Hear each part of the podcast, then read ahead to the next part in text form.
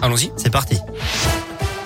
On commence par vos conditions de circulation dans la région. Elles sont fluides actuellement autour des grandes agglomérations. À la une, les pharmacies pourront ouvrir tous les dimanches au mois de décembre et au mois de janvier pour vacciner les Français. C'est ce qu'annonce ce matin le ministre de la Santé, Olivier Véran. Il faut aller plus vite, plus fort, dit-il sur France 2, alors que 12 millions de Français ont déjà eu leur vaccination de rappel. Plus de 600 000 hein, se font vacciner chaque jour.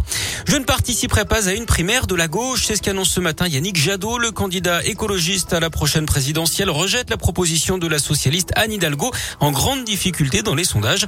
Elle a proposé hier soir une primaire ouverte pour rassembler la gauche. Communistes et insoumis ont eux aussi décliné.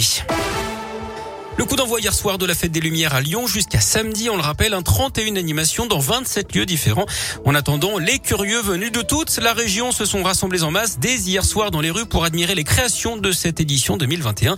Radio Scoop était sur place pour recueillir vos premières réactions. C'est vraiment un rituel et euh, de le faire en famille, euh, c'est super. Depuis que je suis tout petit, j'y vais avec mes parents et ma sœur, donc euh, ouais, c'est une fête où il y a des gelées décorations, donc c'est sympa. C'est une découverte de la ville et puis ça rappelle Noël et c'est chouette cette ambiance qui ressort durant cette période. Ça fait de la joie de vivre malgré tout ce qu'on vit avec le Covid. Franchement, ça, permet de tous se rapprocher. Pour moi, c'est un moment super convivial qu'on peut passer entre amis, avec la famille.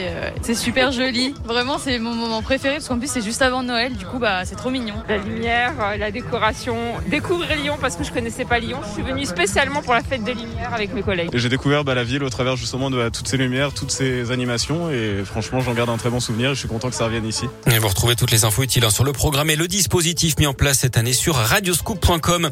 Elle avait provoqué une chute massive autour de France l'an dernier en agitant une pancarte trop près de la route et du peloton. Une peine symbolique de 4 mois de prison avec sursis avait été requise le 14 octobre dernier contre une jeune femme de 31 ans. Elle est poursuivie pour mise en danger d'autrui et blessures involontaires. Le jugement mis en délibéré est attendu aujourd'hui en début d'après-midi. Le poison dans vos placards. 60 millions de consommateurs publient hors série aujourd'hui. Le magazine a étudié la composition de 119 produits nettoyants de 50 de. Bilan 39 références sont déconseillées. Elles contiennent des substances irritantes, allergisantes, voire très nocives pour la santé ou pour l'environnement. Certaines seraient cancérogènes, mutagènes ou toxiques pour la reproduction. En foot, les sanctions sont tombées pour Lyon après les débordements contre Marseille fin novembre. Un point en moins au classement pour l'OL et le match face à Marseille qui devrait être rejoué à huis clos. Le club pourrait faire appel de cette décision. Son président Jean-Michel Aulas regrette, je cite, une très lourde sanction et dénonce des inégalités de traitement. Les Marseillais sont furieux, mais pour la raison inverse, le club parle d'une décision décevante, même, je cite, humiliante pour les joueurs. Sur le terrain, jouait hier soir en Ligue des Champions. Lille s'est qualifié pour les huitièmes de finale après sa victoire à Wolfsburg 3 Qualification également du Benfica Lisbonne. En revanche, c'est terminé pour le FC Barcelone battu à Munich 3-0 et qui sera reversé en Ligue Europa.